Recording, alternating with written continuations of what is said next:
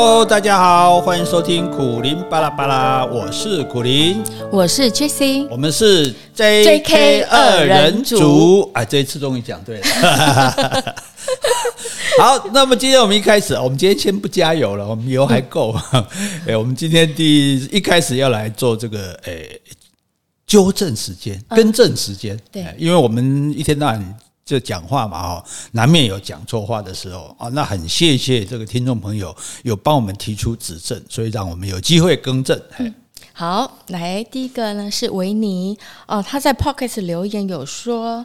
呃，提醒苦苓大哥，节目中有提到女性的育婴假，他说正确的说法是育婴留职停薪，是有加入劳保者休假六个月内，每个月可以领取投保金额的八成补贴，超过六个月就没有补助了。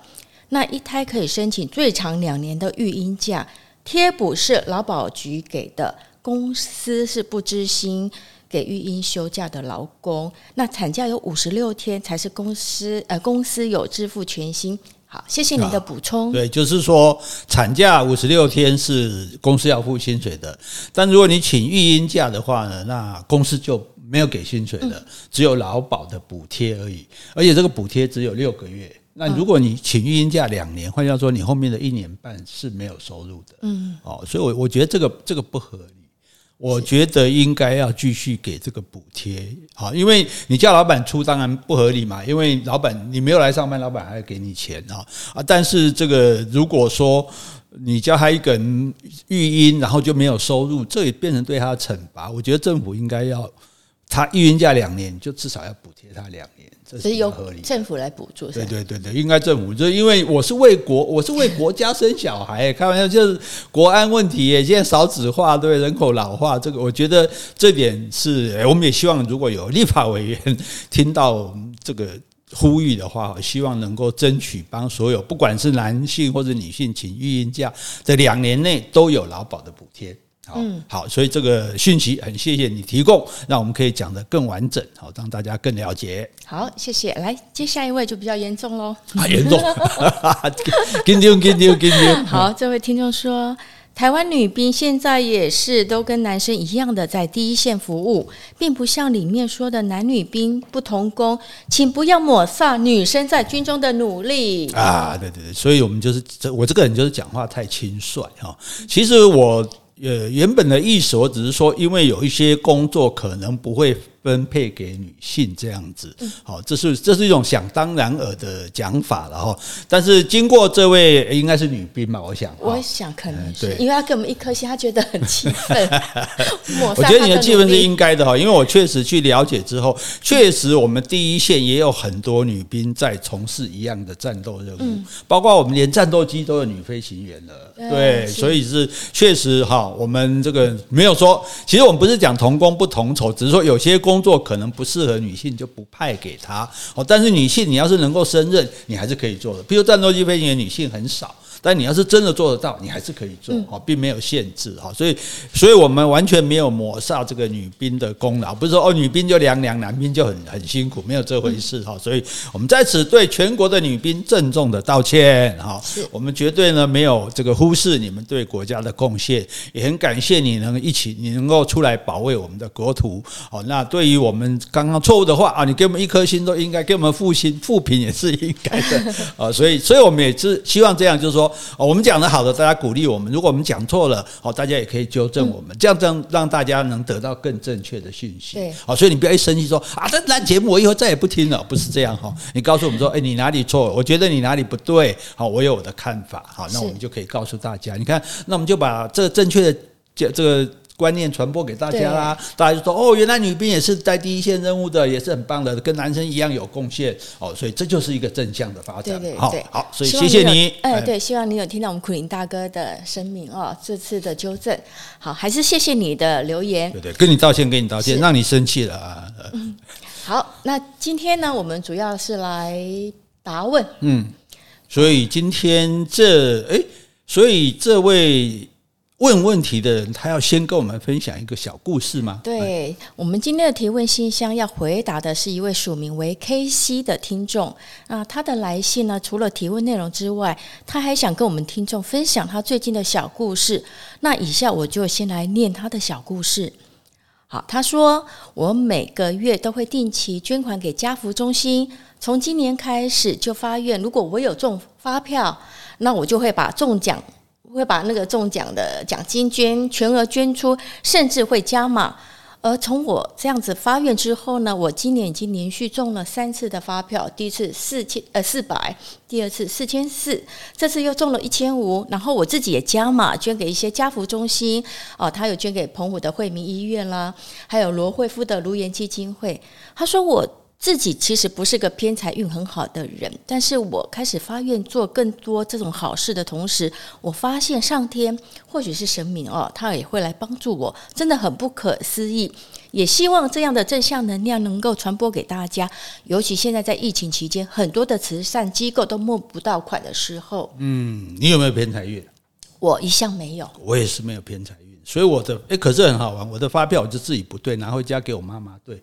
叫我妈妈对了就比较会中，对，所以有人天生就有偏财运，而且我觉得他很了不起，因为一般我们如果因为我们这种偏财运没有的人啊。嗯一般如果中了发票，我们都认为他是小确幸。对。但是 KC 他有这样的想法，我觉得真的很棒。嗯，就是说我哎、欸，我这个都我中奖，我都会捐出去，这样甚至还加码这样。对对。结果可能老天爷就有听到他的时候，你这喝南瓜给我你奖归给。嗯嗯。所以我觉得这是一个很好的想法，就是说，哎、欸，我们就像我们去店里面买东西啊，随顺手捐发票啊，捐零钱一样。欸、我觉得那个。对，都会帮助到人家的，这都这是一个这是一个很好的想法。我觉得能够帮助人家，本身自己就是一个快乐的事，对，对，然后也让我们的社会变得更美好。嗯，好，这位诶 KC，我们给你这个掌声鼓励。对，我这个音效还没做好，就我们 人生人工的人工鼓励。人工。啊，那但是这他要问问题，我们是不是也让大家了解一下他是一个什么样背景的人？嗯，好，他信中有提到啊，他从小念的是明星学校，然后。他是研究所毕业，目前是在台大呃台湾的十大企业工作，所以，但是他提到他根本的原因，他觉得说。呃，都是父母愿意省吃俭用，把钱花在他的身上，所以除了努力念书工作之外，他觉得如果没有父母的栽培，目前就不会有这样对一般来说有不错的生活，所以他是非常感激父母在求学过程中给予很大的支持。嗯，所以他是一个人生胜利胜利组了哈。呃，应该说是啊，但是呢，他觉得就是说父母亲对他的功功劳贡献是很大的这样哈。那通常我们就会讲说这是一个孝顺的孩子。但是我不想用孝顺这个字，因为我觉得孝顺是有点单向性的、强迫性的。我觉得就是说，他是一个很爱父母的孩子，因为他知道父母很爱他嘛，哈。对对啊，父母很爱他，那他也过得不错。那那出现什么问题了呢？好，那接下来他的主要提问内容，那我就是念他的信哦。他说：“我目前遇到的人生最大的困难，就是跟自己的爸爸沟通。”他说：“是不是男人退休之后就会越来越固执？父亲是个退休的公务人员，或许在那个年代可以念到台大的人真的不多，所以父亲会觉得自己讲的东西都是对的，其他人讲的都是错的。我观点如果跟他不一样，他就会觉得我不懂事。如果看医生的时候呢，他自己都会先 Google 相关的病症，然后再去跟医生对答案。一旦医生讲法如果不一样，他就会换个医生看。”而且他只坚持在台大医院就诊。好，我们这个，哎，这个幸好我现在是个老人了，因为你知道，我们其实我们最不了解人就是什么人嘛？嗯，就是老人。对，因为我还没经历。对，因为我们都没有当过老人，我们也很少去听，倾听老人的心声。你看我，我常常拿到那种名片，字很小的，是，我就很生气了。你不知道我们老人是看不清楚的，但年轻人不会想到这个问题啊，对不对？所以他觉得字小有什么关系？除了名片，一些什么呃说明书、说明书，它都非常的小。对对对对，所以所以其实，那我们就借着这个机会，如果我相信有很多听众朋友可能跟家里的长辈、老人都有一些不愉快，有一些冲突。嗯、那我们顺便今天就站在我站在老人这一边，帮大家解释一下，就是这个为什么会有这种情形。比如说他跟他父亲的问题，好，这其实他爸爸这个病，根据本医师的诊断，他其实这个叫做退休症候群。退休对，男人退休之后，往往常常会这个样子，因为他一辈子都在工作，嗯，所以他在工作，尤其他可能说不定是一个高级主管，如果说他学历又不错，工作又不错，然后他就很有地位，对不对？很有权力啊，然后呢，大家都听他的，因为官大学问大嘛，对，很少人会去跟长官辩驳啊，去反对，因为大家又不都是孙悟空，对，大部分都是沙悟净嘛，所以呢，那。可是他一旦退休之后，他所有管的人都没了，听他话的人都没了，对他言听计从都没了，所以他变成只管得到自己的一个小小的家。嗯，所以很多这个家庭主妇其实很怕老公退休。嗯，老公退休之后没得管，就管他。哎，你穿到你穿到漂亮，去哪里去去勾引谁啊？对，啊，你几点还不回来？你在干嘛？也不怕人家讲话，就就变成只能管太太管小孩，所以很多人都受不了这种退休的这种这种老男人啊。而且呢，他。这个时候，他在家里面，他就会更强调自己我很懂，嗯嗯，尤其像他的爸爸学历不错，学历高，他写的说是公管大学嘛，我想公管大学应该公管就只有台大，对对对，所以学历也高，对不对？可能是这个地位也高哈，工作职位也高，所以他就觉得我都是懂的啊，我都是对的这样子啊，所以他去查了，你看，所以其实很多医生都很怕病人去查 Google。因为 Google 的知识是没有经过过滤的，Google 没有说这个一定是对的才能登，不是错的就不能登，只是有人提供这个资讯。Google 里的是资讯，不是知识。啊，你拿资讯一堆的资讯去对抗医生的专业知识，这是其实会让医生很苦恼的事情啊。但是呢，那这位他这个 KC 的爸爸就是这样子啊，所以他就会觉得自己更是懂得，自己更是对的，而且他会固执到底。对，而且我觉得个性自我的人是比较容易偏执，就是看，但是我觉得他也容易错失机会，因为他只有选择他自己想相信的。对，他就所以这这就是一个很很，就是我们了解他，因为他顿时失去他的职场之后，他其实诶，在这个是空间里面他。一时可以说是适应不良，嗯，所以然后他又没有新的讯息进来，所以他就抓住这个东西抓着不放，他要证明说我是对的，我是我是正确的哈，那我我要继续坚持下去，所以这一点我们稍微理解一下，哦，那那这个应该也这是造成医生的困扰了哈，还没有造成这个 这个 KC 的困扰，那他的困扰还有什么呢？哦。啊，我刚刚再补充一下，因为他说他爸爸只坚持在台大医院看，我是觉得说看医这种事情，就是你一定要有信心，而且对医生一定要有信赖感。对，所以他如果说坚持是在台大医院看，那真的就是只能顺从他的意愿，这个可能会比较好。因为如果他在别的医院，他已经没有那个信赖感了，也没有信心了。你说再怎么样说，他可能也不愿意相信。对啊，所以而且我我觉得这个这个坚持就让他坚持吧。其实去大医院看诊，有时候要排得很久。然后看了很多医生，可能也跟你讲个两三言两语而已，有不如一些地方诊所，因为医生比较亲切啊，可能比较有时间，还可以跟你讲的比较详细啊。所以假设有办法找到呃一个诊所，因为如果一爸爸没有什么大毛病的话，去诊所看就可以了啊。但是如果他他就台大的没，他就非相信台大不可没哈，那让他去台大看也就也就算了，就顺从了。不过讲到这个台大，我就想到我我也曾经在台大发生悲剧。对，因为我我是念台台大中文系的嘛，那我有一次就是要期末考的时候，哎，我就整夜熬夜念书，因为平常都没念，都在玩了。嗯哼。然后呢，起床的时候发现哇，有一点有点晚了这样子。然后我住在外面嘛，我就叫了一辆计程车上去，我就喊，我就说台大，好快一点。然后我就继续看书这样，结果车子哗停下来了，我也没注意外面这样，一停下来我打开啊。我怎么台大医院？他说啊，你那么我看你那么急，不是去台大医院？我说台湾大学啦。结结结果差一点就没赶上考试这样子啊，所以这是这是忽然想起来的一件好玩的事情了啊。所以我想，这个台大毕业的爸爸坚持到台大医院去看诊，可能我们也没办法了哈。那不晓得 KC 的困扰到底是什么呢？好，接下来他说，我因为不在台北工作。周末才会回家，但跟他朝夕相处的妈妈就变得很可怜。他只要一不开心，就会情绪勒索周遭的人，不吃饭啦，不讲话，不回应。但周遭的人都会很担心他的身体，比如说他的降血压、降血压的药要每天固定时间吃，一天一天要四次，那他一定就是每个六小时要吃一次，所以他常常半夜还要起来吃药。而且还说，以前在医院就是不让他半夜吃药，所以他的血压都偏高。结果他的作息就很不正常，半夜前来，白天一直睡。那被妈妈叫起来吃午餐或晚餐之后，就是说精神很不好了，要去睡觉，身体就状况就一直无法改善。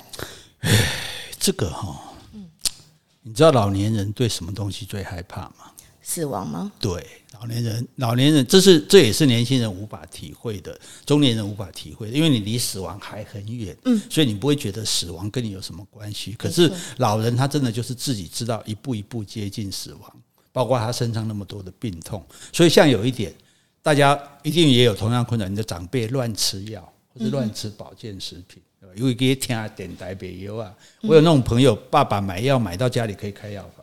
买一大堆保健食品啊，一大堆的什么有的没的那种药，然后呢，当然也吃不完哦，或者这个吃一点，那个吃一点这样子，所以就很容易去相信这种错误的医疗资讯。嗯，所以所以其实像他在像他讲的，其实我们都很理智的来想说。哪有什么一定要六小时吃一次？你看，连医院都没有让他半夜吃药嘛，因为半夜是要休息的时间。你差个两个小时，你看你只要八小时吃一次，你就可以好好睡觉了，对不对？因为你睡觉也只有八小时嘛，可是你却偏要半夜起来，就这就是一种。偏执，偏执，对对啊！但是这种偏执，你看，就造成他白天睡觉精神不好的。其实对他身体，他如果作息不正常，他血压会更高啊。对对对。所以他的血压高不是因为没有按时吃药，你看他现在按时吃药，是不是血压还是高？是因为他作息不正常。对，所以但是呢，因为他对于死亡、对于病痛的这种恐惧，所以他一定劝不听。那怎么办？能不能请他就是医生，他愿意相信的医生给他的建议呢？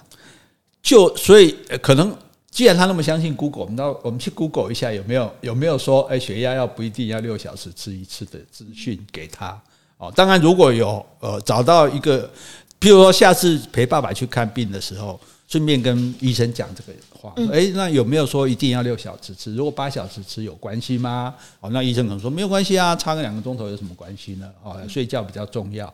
啊，说不定爸爸就会听进去，对对，好，所以真的是沟通不良哈。对呀，而且这样的妈妈也很辛苦啊。你半夜爸爸起来吃药，可能也会影响到妈妈。是啊，是啊，而且如果，而且你你看，他就，所以我们常常被长辈情绪勒索，就是其其实是这样子，就是说，因为老人他，譬如说像我爸爸生病的时候，他就常常讲很难听的话给我妈妈。我妈就很难过，说：“我都都是我在照顾你，然后你不感谢我啊？你还先讲一些话，什么我我活不起，我还死不起吗？啊，怎么样？这种啊？那可是就是说我们能够比较理解，就是说，因为一个人自己在痛苦的时候，他很难过，他就希望大家都难过，陪他吗？对对对，他看不得你好，哎，为什么你们都我为什么我那么苦，哎，你们都那么好啊？所以我就让你也难过。那我让你难过的方法就是精神上。”来让你压迫你，对对对对，所以所以，呃，我们现在怎么办？我们待会儿说，我们先让大家理解，说他其实是出于这样的心态，才做出这样的行为。好，我们先理解他为什么这么做。好，我们等下再一起说怎么解决。好，接下来他说，爸爸跟哥哥的关系也很紧绷，他对人都很关心，但是嘴巴就是不愿意表达，甚至恶言相向。最近开始会传一些他自己写的文章给亲朋好友，也许我是资质鲁钝，我真的也看不懂，所以也不晓得怎么如何回应。但是只要几天没有回，他就会说我是不是要跟哥哥一样不孝啊，不理他呢？哎，我觉得这个爸爸，嗯、我先暂停一下。我觉得这爸爸是不是内心他其实是很需要别人去注意还有关心他的，所以他才会在群组里面发表一些文章，寻求认同感。没有错啊，因为我想他就是，所以我们的长辈真的很糟，就我们很多那种，诶，豆腐心刀子嘴，对，明明就很爱自己的小孩，可是出口就没有好话，所以这个是一个很很差很坏的传统。譬如说以前我阿公跟我阿妈，其实感情也不错，可是我阿妈只要生病，比如咳嗽，嗯哼，我阿妈我阿公就说，少戏啊，少戏好啦，是无钱和你加药啊，是无钱和你看医生啊。所以他其实是很担心的，就是你很咳嗽这样，可是他就不会说哦，你这少吼，啊，是不是要看这医生，还是加这药啊？不是讲少细喝啦，是无钱，你看医生哈，意思就是叫你去看医生。他是粗暴的关系。对对对对，这种表达方式，所以很糟糕。就是我们的长辈很喜欢用这种方式，那导致说年轻那个下一代觉得啊受不了，你老是这个样子，老是就跟你，你就每天给我看臭脸，没有好话，那谁愿意跟你在一起？所以这个哥哥就不理他了。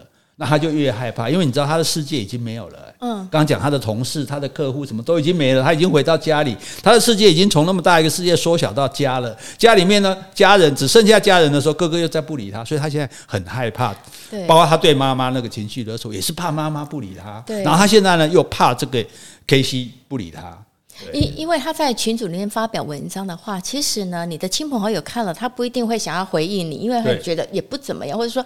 他们也认为自己看不懂，但是对儿子的话就不一样了，他就会怪你怎么不理他，怎么不回应他，所以这是一个情绪的勒索。所以我觉得这一点是可以做的，就是说你看不懂，你也可以回应，嗯，你就给他点赞嘛。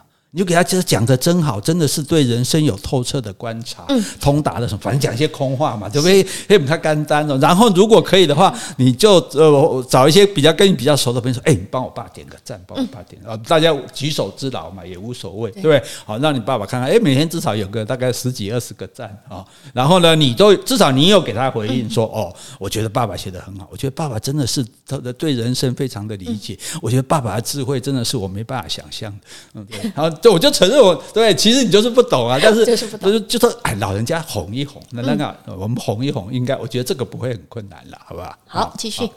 感觉爸爸越来越活在自己的世界，越来越难沟通。他以前真的是个很好相处的人，但不知道为什么退休后慢慢变成这样呢？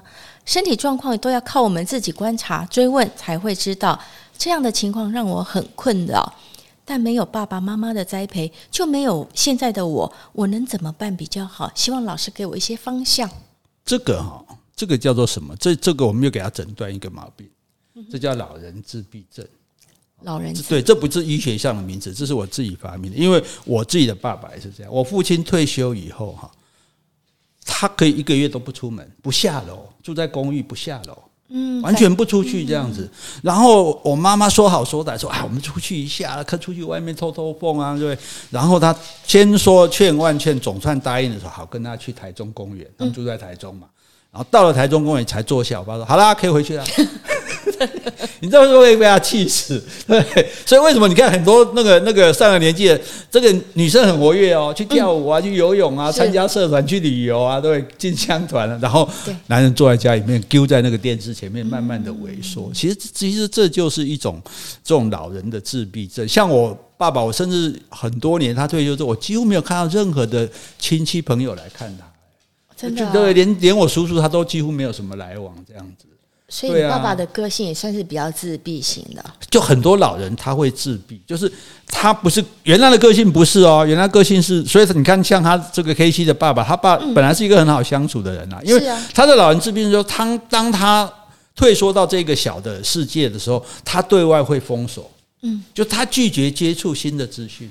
对，哎，他拒绝跟跟外界接触，而且甚至像我爸就很害怕，因为出去有好多车祸，啊治安不好，我要干嘛被被被人家传染疾病？那时候是还没有疫情啊，所以但但是他就是会拒绝跟外界的接触，拒绝新的知识，人家讲什么不听啊，没这回事，我我才知我知道才不是这样的，对，你这个你都不懂，然后呢，拒绝人脉。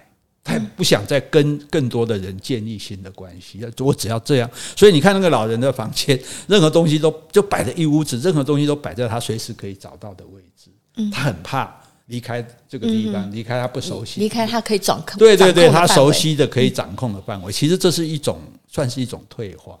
对，就感觉他内心就是比较紧绷啊，内缩。那所以他的根源是源于恐惧吗？对，源于自己对生感觉自己生命的即将消逝，而且感觉自己的存在感没有存在感，嗯，因为没有人 care 他了嘛。以前大家都在乎他，大家都捧着他，或者大家都听他的，或者他觉得他自己很有成就感，他做事业做什么做得很好。那那现在就就就没人理他，就光一个老婆每天念他，然后小孩也不理他，不把他当一回事。所以你看，很多时候你看到，比如一家人在聚餐，那个老人吵吵亮吵吵亮，一起恭维，没有人理他。就是自己在那边一直讲话这样子，对，在大家已经习惯不理他，因为跟他讲话也没有什么意义这样子。你是指男生吗？男生，我觉得男人比较严重，所以我常常讲男人哈，你年轻的时候你对老婆好一点，因为老了之后你根本没有用。真的？对啊，因为所以你看很多家庭主妇反而是在这个小孩成年之后他更开心啊。嗯，因为我没有这个呃照顾小孩的负担了嘛，对不对？啊，老家伙，你反正你的唯一功能也没了，就你只你反正啊经济上没问题的话，他们很开心哎，他们很能够活跃。那反而很多老人是是退缩的，是丢起来的。所以所以我觉得这个时候他因为所以老豆丢了，难讲哎，对，做这做这两是老豆灸嘿。好，再来。好，再来。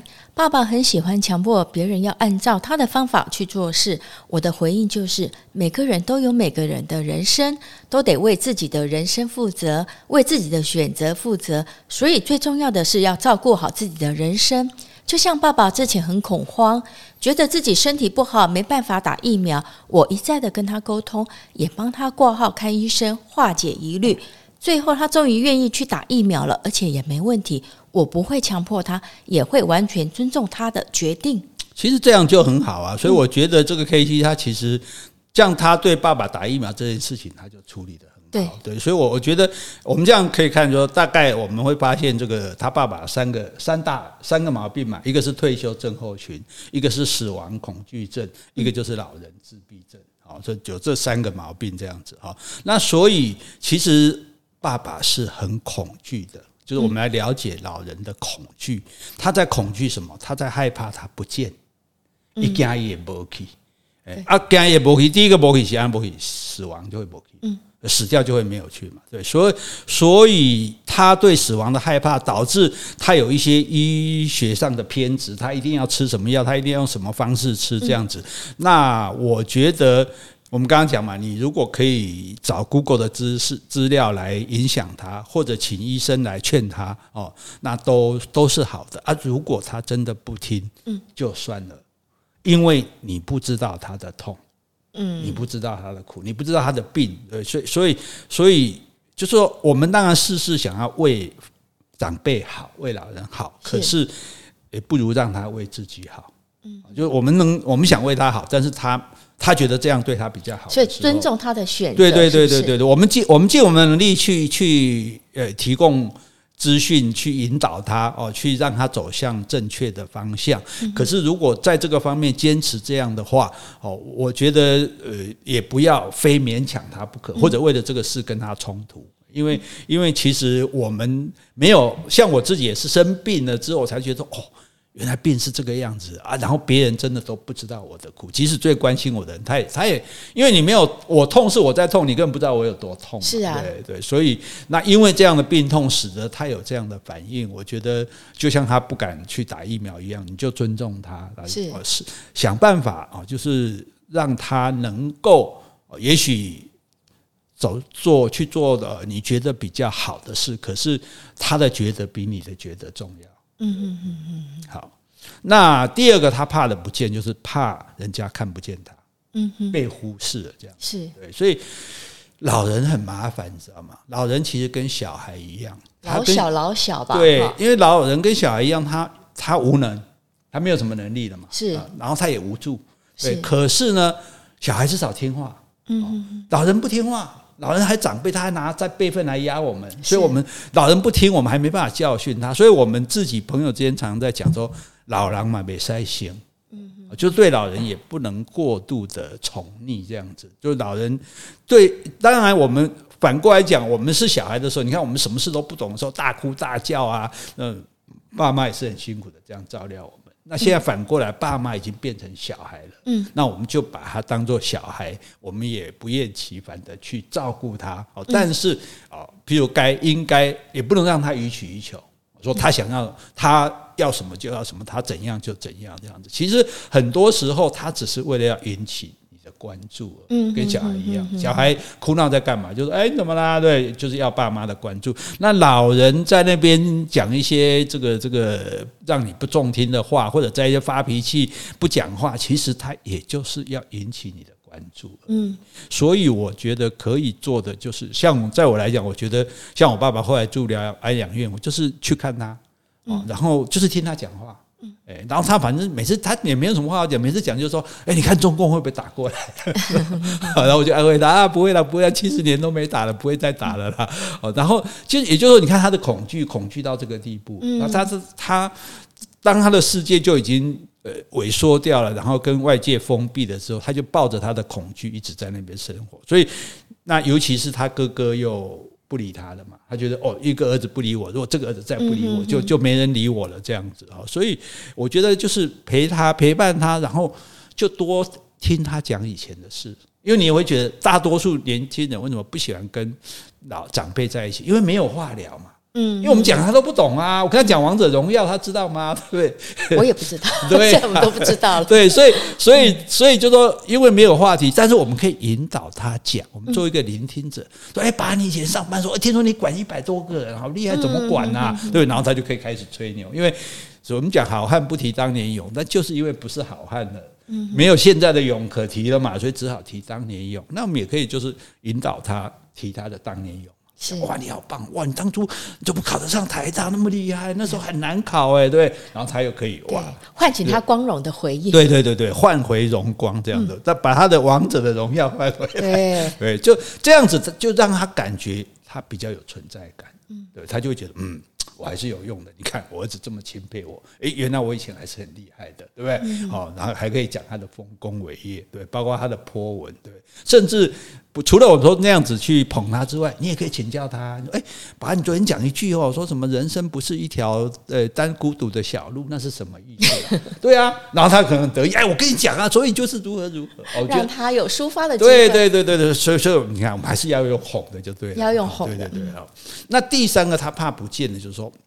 他觉得会失，虽然你有重看见他，但是你没有重重视他，嗯，哦，所以他除了怕你忽视，还怕你不重视，就是你没有尊重他。对，那为什么我们会显得没有尊重他？因为我们会跟老人家讲道理，嗯哼哼哼，那那那这个他最生气，对，因为他已经退化了，他已经封闭了，所以如果要讲道理，他其实是讲不过你的，但他越讲不过你，他会越生气，越生气啊。对，所以我以前常常讲一句话，我说家。不是讲理的地方，嗯，哎，家是讲情的地方，说情的地方，对对对，不是，所以你基本上啊，能听他的就听他的。嗯。对，但是呢，所以你不要跟他讲道理，说爸，你这样不对，你这样子，你这样子说，然后你不要跟，你不要那个 K C，我麻烦你啊，你不要说，我跟你讲，我听苦林的 p a c k a g e 哦，他说你有三种毛病，第一是退休症候群，第二是死亡恐惧症，第三是老人自闭症。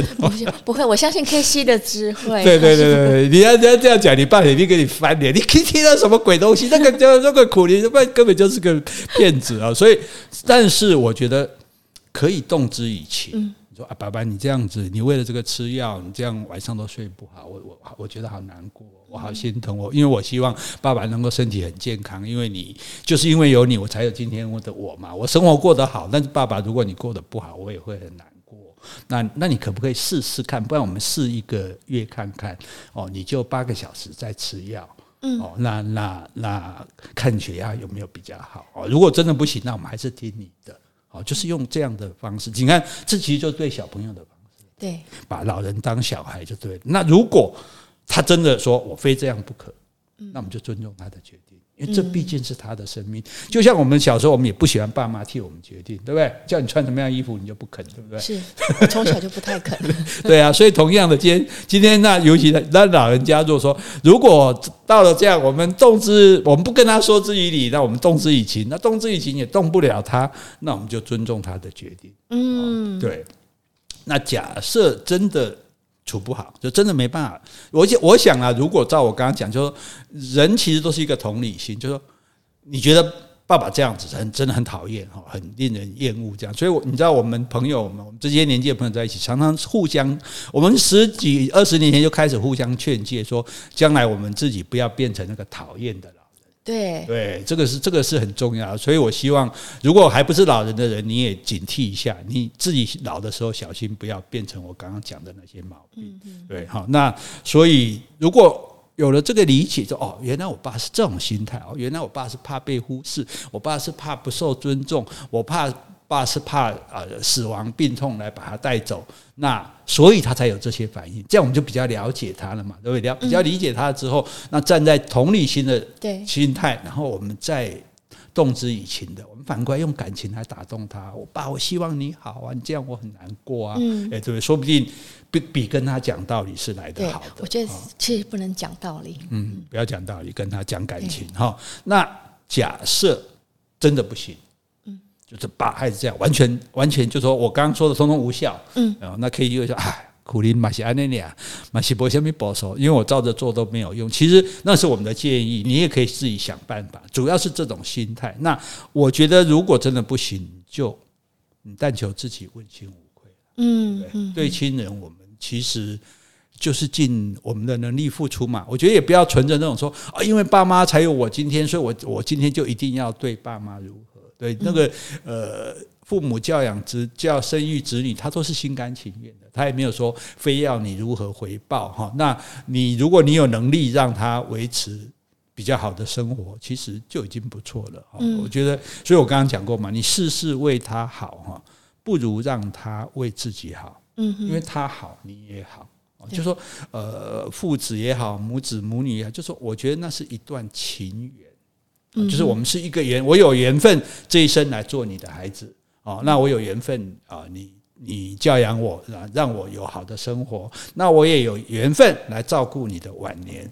我觉得就是那那万一这个缘分不是很好啊，这个缘可能会断了，这个缘没有办法持续下去的，那也没办法。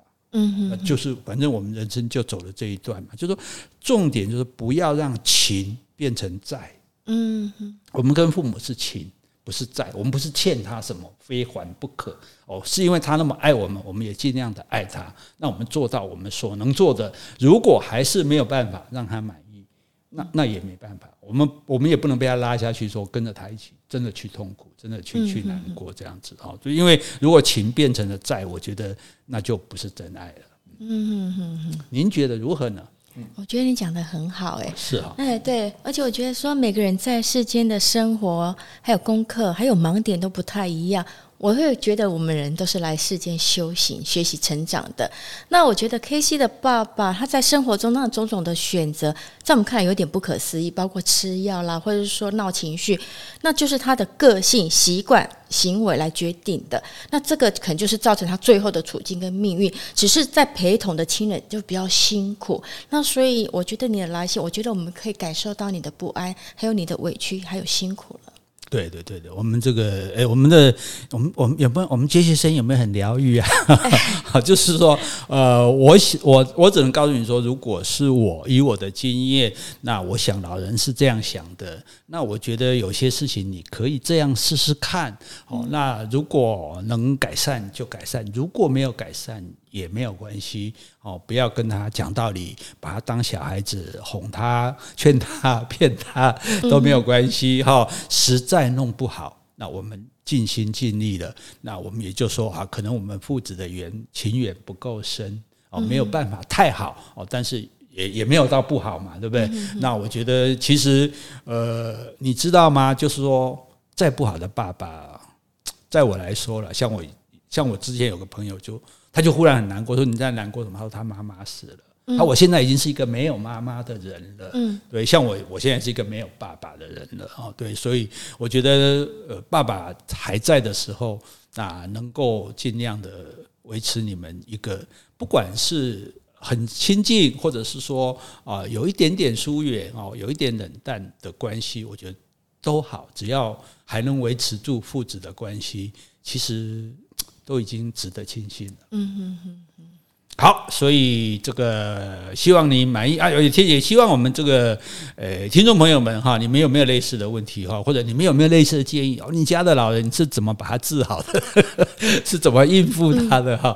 哦，是怎么这个这个也可以大家都提供哈，集思广益嘛。我们这个开放的平台哈，大家都可以提出你的想法哦，我们一起来讨论哈。那如果你有其他的问题呢，也欢迎你到我们的简介上面哈，给我们这个用 email 来信哈。那像 KC 这样写的很清楚啊，我们。就能够比较呃详细一点、深入一点的哈，来帮你剖析啊，来帮你想。我们只是帮你想哦，那做还是要你自己去做。是好，那希望你满意我们今天的节目，我们就下次见喽，拜拜。好，拜拜。